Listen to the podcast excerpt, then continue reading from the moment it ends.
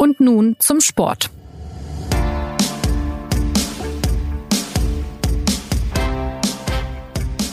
Es gibt so viele Politiker oder, oder Wirtschaftsführer in den letzten Jahren, die, die, die, die ganz groß waren und dann abgeschlachtet wurden. Und ich wollte durchs offene Tor tun, durchs große Tor gehen. Ich wollte das selbst entscheiden. Ich wollte von niemand auf der Welt aufgefordert werden, unten rechts meine Demission zu unterschreiben. Und das ist mir aus meiner Sicht großartig gelungen.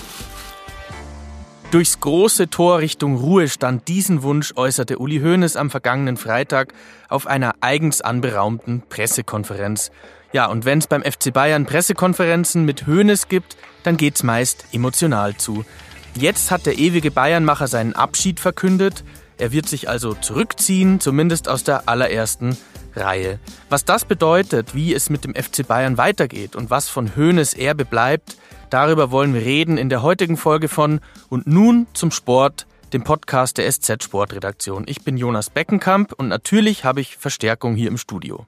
Nämlich Benedikt Warmbrunn, FC Bayern Reporter der SZ, der am Wochenende ein großes Porträt auf der Seite 3 der SZ über den Bayern-Präsidenten geschrieben hat. Und Martin Schneider, der Höhnes mindestens ebenso oft live erlebt hat. Hallo. Hi. Ja, erste Frage vielleicht Martin an dich. Ähm, was ist denn da vergangene Woche genau passiert in Sachen Hoeneß und FC Bayern?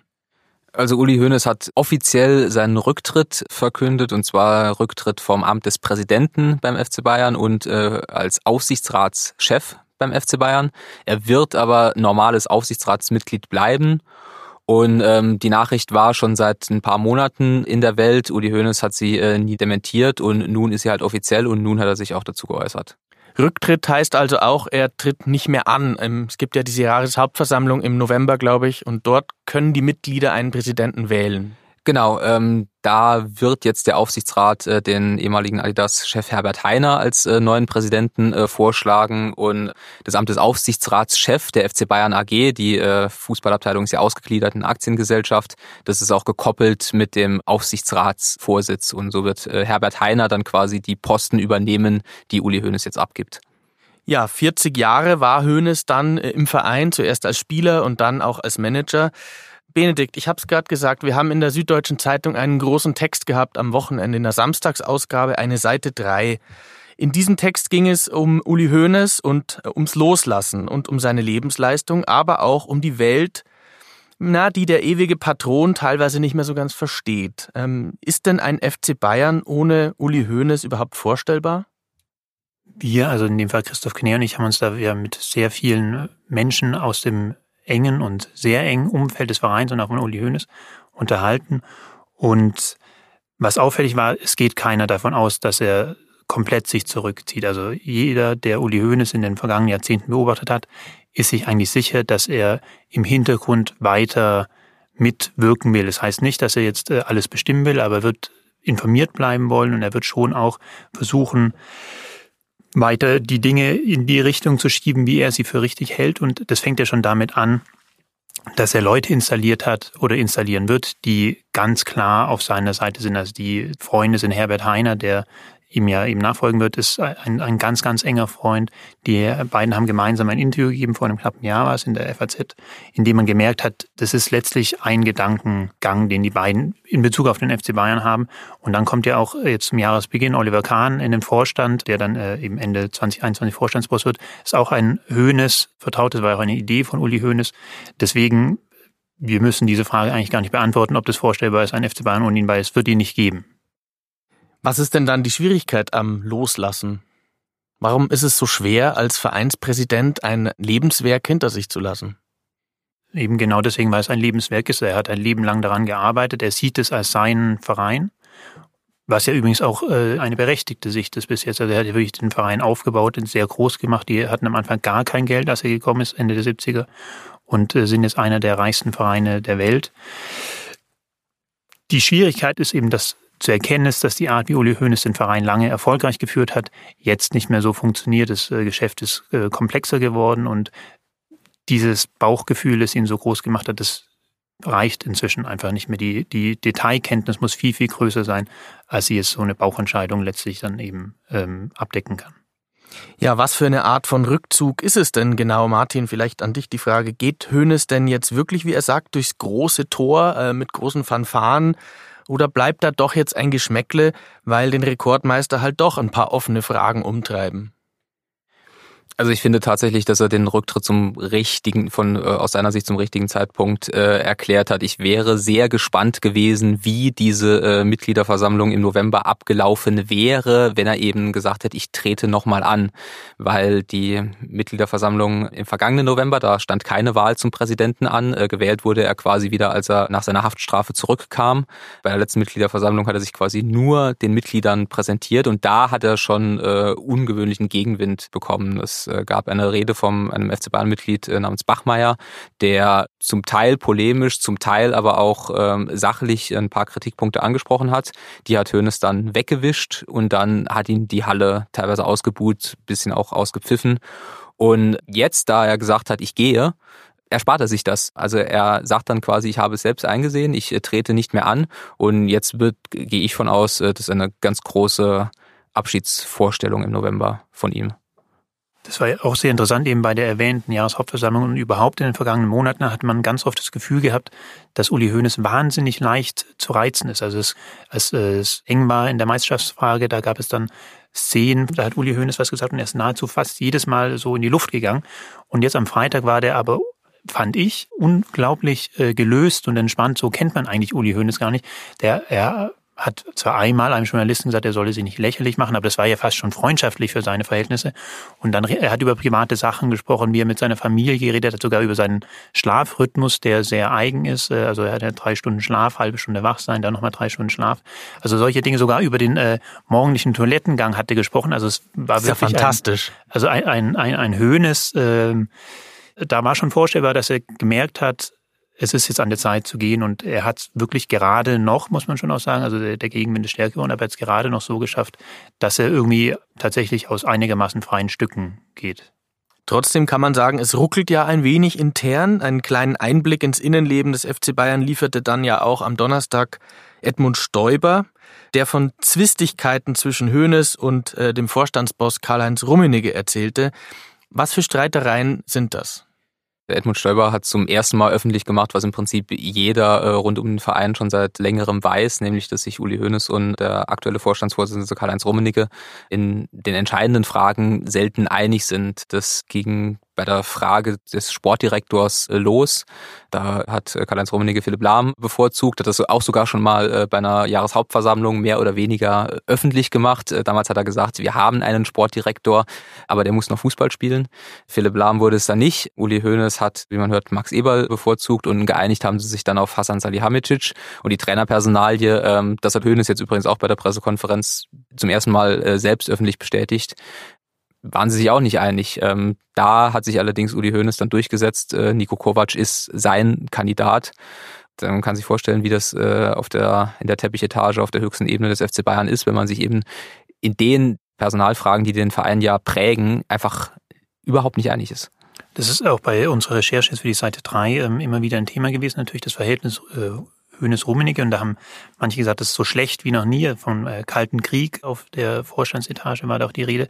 Und da wurden dann eben auch Beispiele gebracht, wie die beiden da in vielen, vielen Situationen versuchen, die Oberhand übereinander zu haben. Da geht es geht in ganz kleinen äh, Sachen los, Deutungshoheit in kleinen Fragen, wer versteht was besser, wer versteht welche Abläufe besser. Und das wurde dann aber irgendwann, so ist jetzt der Eindruck von den Gesprächspartnern, eben auch den wir haben, das wurde irgendwann immer weniger auf einer Sachgrundlage gemacht. Das ist bei, bei Kovac, finde ich, das ist ein gutes Beispiel. Der Hönes stärkt den Kovac, aber man weiß gar nicht, ob er ihn stärkt, weil er ihn für einen richtigen Trainer hält oder weil er halt sein Trainer ist. Und der Rummenigge attackiert, äh, ja, also er hat im Frühjahr ja wirklich massiv äh, den Kovac attackiert. Gerade übrigens, als er in der Phase war, in der so stark war wie nie zuvor. Und da weiß man auch nicht, ob er wirklich den Trainer wofür es Argumente gäbe, nicht für den richtigen hält oder ob es ihm hauptsächlich darum geht, den Trainer, den Uli Hoeneß geholt hat, zu schwächen. Ja, fassen wir kurz zusammen. Uh, Uli Hoeneß hat angekündigt, nicht mehr Präsident des FC Bayern sein zu wollen. Er möchte sein Amt uh, übergeben an Herbert Heiner. Gleichzeitig treiben den Verein aber einige hm, Ungereimtheiten um. Hoeneß selbst hat ja am Freitag auch davon berichtet, dass der Verein absolut harmonisch sei. Ähm, man sei zusammengesessen mit dem Aufsichtsrat, wo er seinen Abschied verkündet hat, habe Zigarren geraucht, man hätte toll gegessen. Der Verein ruht in sich, finanziell und sportlich läuft es ja sowieso blendend. Wie, wie seht ihr es? Gibt es dann vielleicht zwei FC Bayerns? Eines, das also Uli Hoeneß in uns präsentiert oder uns äh, ja, vorlebt? Oder gibt es noch einen anderen FC Bayern, den die Öffentlichkeit wahrnimmt? Naja, man muss, also wir, wir ähm, reden jetzt sehr kritisch über den FC Bayern, aber man muss ja immer betonen, der Verein steht ja unfassbar stark da. Da hat Uli Hoeneß ja schlicht und ergreifend recht. Die Zahlen sind so, äh, je nachdem, wie man Umsatzgewinn interpretieren will, dass der FC Bayern finanziell immer noch knapp doppelt so stark ist wie Borussia Dortmund, der größte deutsche Konkurrent. Im europäischen Vergleich sind sie auf Rang 4 hinter Madrid, äh, Barcelona und, und Manchester United diese Zahlen stehen nicht für sich, weil natürlich äh, so Player wie Manchester City oder Paris Saint-Germain ähm, da noch andere Finanzierungswege haben als jetzt quasi die Fernsehgelder oder, oder Sponsoring. Aber der FC Bayern ist in Deutschland der Konkurrenz enteilt. Allein sieben Meisterschaften in Folge, davon sechs mit äh, zweistelligem Punktevorsprung. Das spricht für sich. Ja, wenn man die Figur Hoeneß betrachtet, da stellt sich natürlich die Frage, welche Momente euch jetzt persönlich auch in Erinnerung äh, geblieben sind. Stichwort zum Beispiel seine Gefängnisstrafe. Da hat er zum Beispiel auch mal geweint auf einer Jahreshauptversammlung. Ihr wart ja da auch in der Halle vor Ort. Oder auch die sogenannte Pressebeschimpfungskonferenz, über die auch viel erzählt wurde und wo man sich sehr wunderte, als ähm, die, die Großkopferten des FC Bayern plötzlich da saßen und sich gegen Kritik gewehrt haben. Welche Momente bleiben da so, wenn man Uli Hoeneß lang begleitet hat? Ähm, wie habt ihr ihn so erlebt? Also jetzt die, die Dinge, die du jetzt angesprochen hast, sind ja beides äh, Punkte, die sehr gut sichtbar sind, weil sich da der Verein und seine Führungsfiguren in einer Lage gezeigt haben, in der sie sehr, sehr angespannt waren. Und ich glaube, das ist etwas ungerecht, wenn man jetzt über Uli Hoeneß spricht, dann nur über diese vergangenen drei, vier Jahre zu sprechen. Ich kann jetzt nicht dafür reden, wie das in den 70ern war, aber es war ja einfach immer der Kopf und der Bauch des FC Bayern. Das war derjenige, der die Stimmung vorgegeben hat, derjenige, der eigentlich die ganze Liga mit seinen ähm, Gefühlswallungen letztlich unterhalten hat. Am Ende, und auch das haben uns äh, jetzt viele gesagt, äh, in den vergangenen Jahren nach seiner Haftstrafe, war Uli Hoeneß bisschen getrieben auch. Ähm, er hat äh, das als große Ungerechtigkeit gesehen. Und da hat man schon auch eben gemerkt, dass diese vorhin angesprochene Anspannung, die war sehr spürbar. Deswegen ist eben auch diese Pressekonferenz, diese Pressebeschimpfungskonferenz gekommen, weil da dann eben ein allgemeines Unwohlsein mit der Berichterstattung kanalisiert werden musste, das war eine völlig falsche Entscheidung und da hat sich auch der Verein so, so, ja, fern von der Realität gezeigt wie vielleicht nie wieder zuvor und möglicherweise auch nie wieder danach zur Beziehung Uli Hoeneß äh, und FC Bayern. Ich hatte vor der Jahreshauptversammlung habe ich ein Interview geführt mit dem äh, Vorsitzenden des größten FC Bayern Fanclubs der Welt, der äh, natürlich in der Oberpfalz ist und der hat das glaube ich ganz gut auf den Punkt gebracht. Der hat halt gesagt, er sei natürlich Uli Hoeneß Fan. Er sieht den FC Bayern als Werk von Uli Hoeneß und er wird ihm immer dankbar sein, der aber halt im November schon gesagt hat, sein Fanclub sei gespalten. Es gäbe die Hälfte des Fanclubs würde sagen, der Uli Hoeneß muss weitermachen, der FC Bayern ist ohne Uli Hoeneß nicht denkbar. Und die andere Hälfte des Fanclubs hat gesagt, ja, es wäre vielleicht mal gut, wenn der Uli jetzt auch mal loslassen würde das ist, glaube ich, so, so die Gefühlslage. Der FC Bayern wird Uli Hoeneß immer oder die, die Fans, die Mitglieder auf eine Art dankbar sein, wie man es auch im europäischen Fußball halt äh, nicht findet. Also wenn man allein sich den 34. Spieltag anguckt, der Abschied von Robben und Ribéry, wenn Ribéry da nochmal ein Tor schießt, dann steht Uli Hoeneß halt auf der Tribüne und heult. Welcher Präsident oder welcher Vorstandsvorsitzende von City, von Paris, von, von, von Real Madrid heult denn, wenn der Spieler im letzten Spiel nochmal ein Tor schießt. Also diese, diese Emotionalität, die ja für so einen Verein auch wichtig ist, die liefert halt Uli Hoeneß und die liefert auch nur Uli Hoeneß. Aber eben selbst die Hardcore-Fans, also selbst der Kern des FC Bayern, äh, signalisiert dann eben so nach dem Motto, es ist super, was du gemacht hast, aber jetzt musst du eben deine letzte Aufgabe erfüllen und musst den Verein übergeben. Ja, jetzt kommen ja ein paar neue Figuren in den Verein.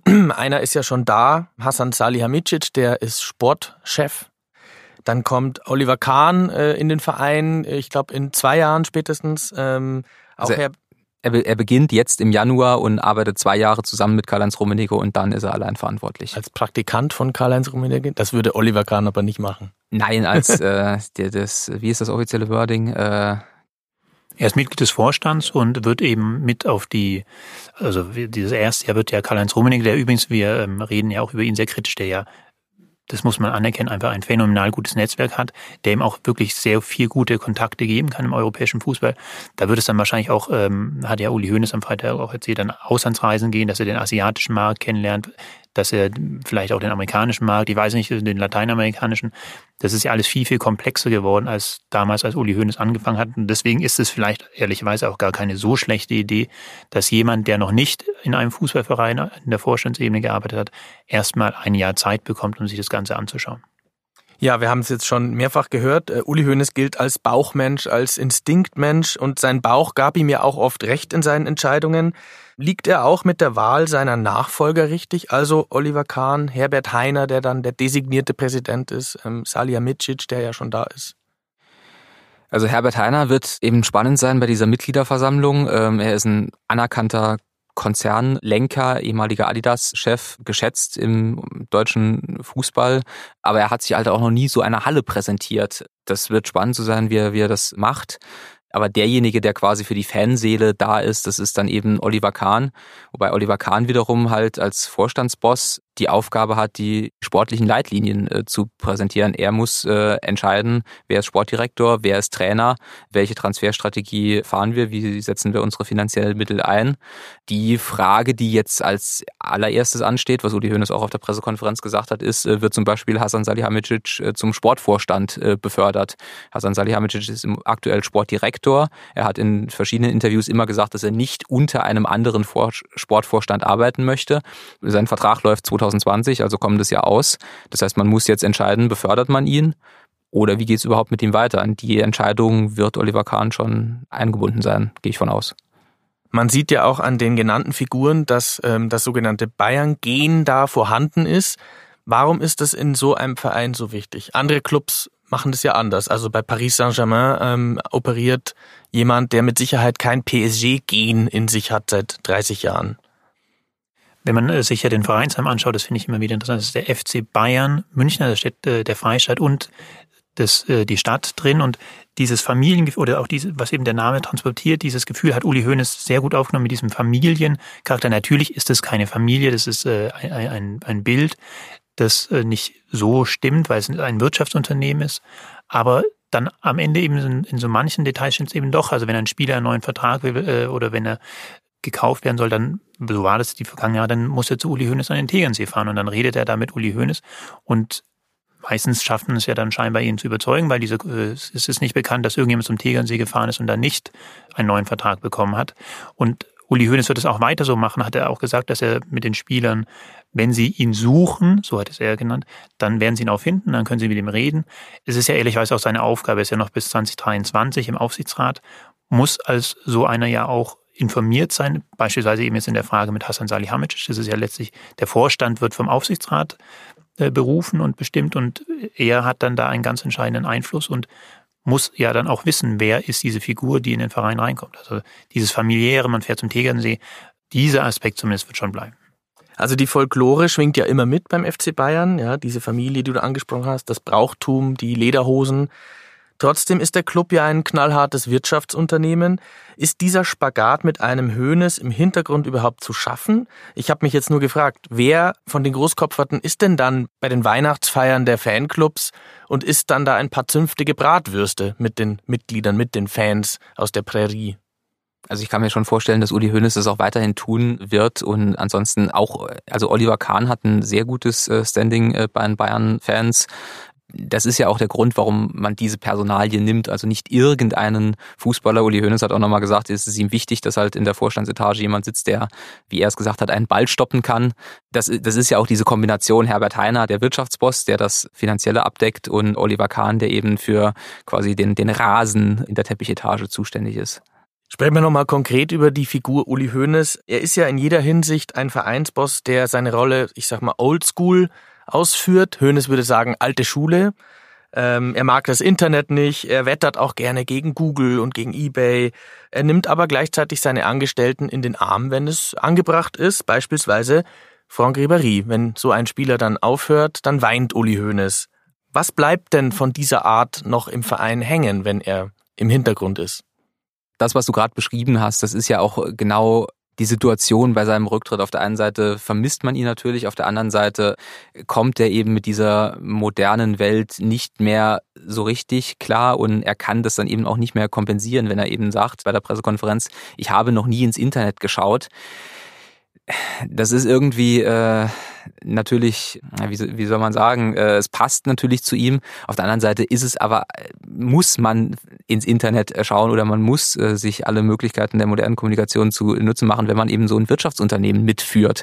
Das ist einfach äh, so ein ganz kleines bisschen so, wie wenn ich äh, Anfang 1900 sage, ich brauche kein Auto, ich habe noch meine Pferdekutsche. Stimmt denn eigentlich dieser urbane Mythos, dass man also als Reporter, wenn man Uli Hoeneß erreichen wollte, dass man ein Fax schicken muss an seine Frau? Es ist zumindest die gängigste Methode. Also er besitzt schon auch ein Handy. Es ist wahrscheinlich sehr schwierig, an die Nummer ranzukommen. Und dann wäre natürlich die Frage, ob er auch rangehen würde, wenn man ihn anruft. Aber die unter Journalisten und Kollegen äh, gängigste Methode ist, dass man ein Fax schickt. Ja. Und, aber, aber dann tatsächlich bekommt man im Regelfall, wenn er was sagen will, was natürlich nicht immer so ist, auch einen äh, sehr zügigen Rückruf dann. Den hast du auch schon bekommen, oder? Den haben wir auch schon bekommen, ja. Und es ist dann, also Uli Hoeneß ist dann auch am Telefon einer, der erstmal mit dem Bauch, auch wenn es schwierig ist, dieses Bild, aber der erstmal mit dem Bauch anruft und äh, seine Emotionen freien Lauf lässt. Und es kann dann auch durchaus mal ein bisschen ruppiger werden. Aber danach, und das ist eben genau das, was ihn vielleicht auch in den äh, Jahren ausgezeichnet hat, danach geht es dann auf eine gute Sachebene, dann kann man auch offen über die Konflikte reden und er ist da auch jemand, der zuhört und der dann auch am Ende versöhnlich sich wieder verabschiedet. Ja, wie ist es denn jetzt? Müssen dann am Ende, wir haben jetzt über Loslassen gesprochen, seitens Uli Hoeneß, ähm, müssen am Ende vielleicht auch der Verein und die Fans lernen, von dieser Figur loszulassen und sich der großen Fußballwelt mit ihren Stakeholdern und ihren Börsenkursen äh, ähm, mehr zu öffnen. Der FC Bayern ist ja auf dem Weg dahin, er tut es ja auch schon, aber muss es noch viel mehr davon geben? Also das ist eine, eine Frage, die ist schwierig zu beantworten, weil der FC Bayern ist ja jetzt nicht nur eben dieses, äh, wir reden am Tegernsee bei paar Bratwürsten drüber, sondern es ist ein Fußballunternehmen, das erfolgreich funktioniert, das in Deutschland den Markt ganz klar dominiert und die Frage ist dann eben, was, was das internationale Geschäft angeht. Da wird es jetzt, glaube ich, schwierig äh, und wird immer schwieriger werden. Auch die aktuelle Mannschaft ist zwar gut aufgestellt, aber ich bezweifle, dass sie von ihrer jetzt fußballerischen Struktur her mithalten kann, wenn es dann um ein, eine mögliche Halbfinal- oder gar Finalteilnahme geht in der Champions League. Und da wird sich dann eben für die Nachfolger die Frage stellen, inwieweit man sich da noch äh, weiter öffnen möchte. Das hat ja Uli Hoeneß am Freitag auch gesagt, dass sie da bis zu 30, also der FC Bayern möchte nicht 50 plus 1, hat er gesagt, sondern er möchte 70 plus 1. Und er hat halt, so hat er es gesagt, ja schon mehrere Anteilseigner drin, Allianz, Adidas und Audi und fünf Prozent der Anteile, so gesagt, sind eben noch offen, die man jederzeit hergeben könnte, ohne die Mitglieder befragen zu müssen. Das heißt also, allein dieser Schritt wird sehr wahrscheinlich irgendwann in nächster Zeit kommen, weil es nochmal zusätzliches Geld bringt. Und dann müsste er die Mitglieder nochmal befragen, also der Verein jetzt, um dann an die Satzung zu ändern, dass es dann eben im Zweifel auch nur 68 plus 1 oder was auch immer ist. Also, und da hat Uli gesagt, bräuchte man eine Dreiviertelmehrheit der Mitglieder und das ist, glaube ich, tatsächlich sehr schwer zu erreichen. Also deswegen allein in der Struktur des FC Bayern ist es kompliziert, da sich weiter zu öffnen. Also wenn man jetzt mal quasi zwei Schritte in die Zukunft guckt, jetzt äh, fängt es an, spekulativ zu werden, aber ich äh, versuche es trotzdem mal. Ich glaube, dann muss der FC Bayern wirklich erst beantworten, a, wie geht's mit dem Sportdirektor, wie geht's mit Hasan Salihamidzic weiter, äh, stärkt man ihn, sagt man ja, das ist der Sportdirektor, den wir die nächsten Jahre unsere Mannschaft planen lassen. Dann, angesichts der Tatsache, dass Herbert Heiner jetzt ja auch schon 65 Jahre alt ist, muss man die Frage beantworten, ist er quasi der Präsident, der eine sogenannte Ära prägt. Was ist mit den großen Spielern des äh, letzten Champions League äh, Philipp Lahm und, und Bastian Schweinsteiger? Will man die in den Verein äh, integrieren? Und äh, ein Problem, das der FC Bayern am wenigsten selbst in der Hand hat, ist eben äh, die Dominanz in der Bundesliga. Ich glaube, dass es für den FC Bayern sehr, sehr wichtig ist, dass Borussia Dortmund weiter stärker wird, dass es ihm nicht mehr passiert, dass sie sechs Jahre mit einem zweistelligen Punktevorsprung die Liga gewinnen, weil sonst dieser Wettbewerb einfach obsolet wird. Sie müssen aufpassen, dass sie nicht in eine Paris Saint-Germain-Situation kommen, wo sich im Prinzip niemand mehr für die Liga interessiert und äh, die ganze Saison sich an zwei oder vier Champions League-Spielen entscheidet. Das sind eben die Nachteile dieses äh, immer entfesselteren Fußballkapitalismus, von dem auch der FC Bayern natürlich profitiert. Wir haben es gesagt, sie äh, sind wirtschaftlich die stärkste Mannschaft in Deutschland. Aber wenn ich eben wirtschaftlich so stark bin, dass ich den Wettbewerb entwerte, dann fällt das wiederum auch auf mich zurück.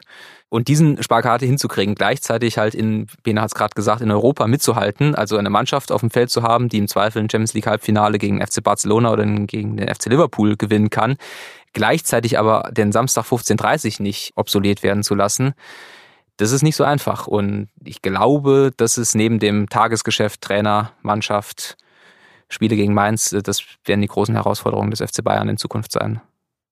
Jetzt war es bei Uli Hoeneß ja immer auch so, er hatte etwas Barockes, etwas Lebenspralles, er konnte, wir haben es gehört, er konnte poltern, schmeicheln, streiten, sich versöhnen, den Fußball fühlen, wie man so schön sagt. Wie seht ihr es denn? Gibt es in Deutschland Figuren, die seine Rolle übernehmen könnten oder sind die Zukunft der Fußballmacher so Büromenschen, sag ich mal, wie, wie Ralf Rangnick oder Philipp Lahm? Hm, was ist mit den Völlers, den Klopps, den Löws, ähm, solche Menschen? Ähm, ist, ist so jemand wie Uli Hoeneß überhaupt noch denkbar im, im deutschen Fußball? Also so jemand wie Uli Hoeneß wird es nie wieder geben. Da muss man auch gar nicht äh, danach suchen. Das ist, äh, ist, er ist die Gesamtfigur, dieses mächtig prächtige vom Tegernsee. Das ist einfach ein, ein, ein Phänomen irgendwie. Ich glaube, das wird es nicht mehr geben. Aber du hast ja schon äh, einen angesprochen, den ich äh, da durchaus sehe, ist Jürgen Klopp, der mit seiner Emotionalität definitiv jemand sein kann, der in den nächsten Jahren zu einer wichtigen Figur wird. Also wer weiß, ob er vielleicht einmal auch Bundestrainer werden wird in sehr vielen Jahren. Und äh, jemand anders, den der Martin gerade angesprochen hat, den sehe ich da auch als einen möglichen wichtigen Mann. Das ist Bastian Schweinsteiger, der, finde ich, sich wirklich zu einer sehr, sehr spannenden Persönlichkeit entwickelt hat, der weltmännisch geworden ist, der irgendwie mit einem anderen Blick nach Deutschland zurückkommen könnte, wenn er denn wollen würde und ihn jemand holen wollen würde. Also ich glaube, es wird nicht langweilig werden. Es wird immer irgendwelche Menschen geben, die die Emotionen bedienen. Das ist ein wahnsinnig philosophische, äh, philosophischer Ansatz. Also äh, ich rede mal vor mich hin, Fußball ist halt nie ein normaler Wirtschaftszweig. Fußball ist immer mit Emotionen gekoppelt und Fußball funktioniert auch immer dann, wenn du Figuren hast, äh, mit denen man sich in irgendeiner Form identifizieren kann. Und das konnte man mit Uli Hoeneß. Äh, ich habe immer gesagt, äh, um den FC Bayern zu verstehen, muss man halt auf diese Jahreshauptversammlungen gehen. Und wer, wer ihn da halt zu seiner Hochzeit erlebt hat, das sind das, das kann man kaum jemanden erzählen, der nicht dabei war. Das sind völlig irre Veranstaltungen, wo dann quasi Uli Hoeneß und diese Bayern-Mitglieder zu, zu einem, zu einem verschmolzen sind. Und das ist halt, das braucht es halt in dieser emotionalen Suppe namens Stadion, wenn du eben den nächsten Schritt machen willst. Ich glaube, dass es kein Zufall ist, dass bisher bis auf den FC Chelsea ausgerechnet in München noch kein sogenannter Oligarchen- oder Investorenclub halt die Champions League gewonnen hat. Insofern ist das halt auch eine, eine Anforderung quasi an das Spitzenpersonal, die Gefühle äh, der Mitglieder oder der Fans äh, zu bedienen. Jürgen Klopp ist derjenige, der es am besten kann. Ähm, wenn Uli Hoeneß jetzt eben in den Hintergrund tritt und nicht mehr, nicht mehr poltert, dann ist das eben auch ein Erbe, das er hinterlässt. Und ich glaube, dass das äh, das Erbe ist, wo er dann das am schwersten auszufüllen sein wird. Ja, ist doch ein schönes Schlusswort. Der FC Bayern als sozusagen als Wirtshausstammtisch. Ah, nee, das ist. Es ist ein, ein, ein, ein Teil des, natürlich ein Teil des FC Bayern. Es ist ja auch schön, dass es solche Vereine noch gibt, mit auch solchen Figuren. Und wir beobachten den FC Bayern weiterhin. Ja, wir kommen zum Ende. Uli Hoeneß will kürzer treten, er will mehr Zeit am Tegernsee verbringen, er will in seine neue Basketballhalle gehen, die im Entstehen ist in München. Und er will den FC Bayern in gute Hände übergeben. Sein Abschied wird den Verein prägen, so wie Hoeneß den FC Bayern 40 Jahre lang prägte. Aber ich glaube, wir können uns sicher sein, dass man von ihm hören wird. Irgendjemand wird ihm schon mit einem Mikro begegnen und irgendwelche O-Töne aufnehmen. Damit kommen wir nun wirklich zum Ende von und nun zum Sport. Besten Dank an Benedikt und Martin. Der nächste Live-Ticker von der Jahreshauptversammlung kommt bestimmt bei süddeutsche.de. Für Feedback erreichen Sie uns unter podcast.sz.de. Ich sage ciao und auf Wiedersehen.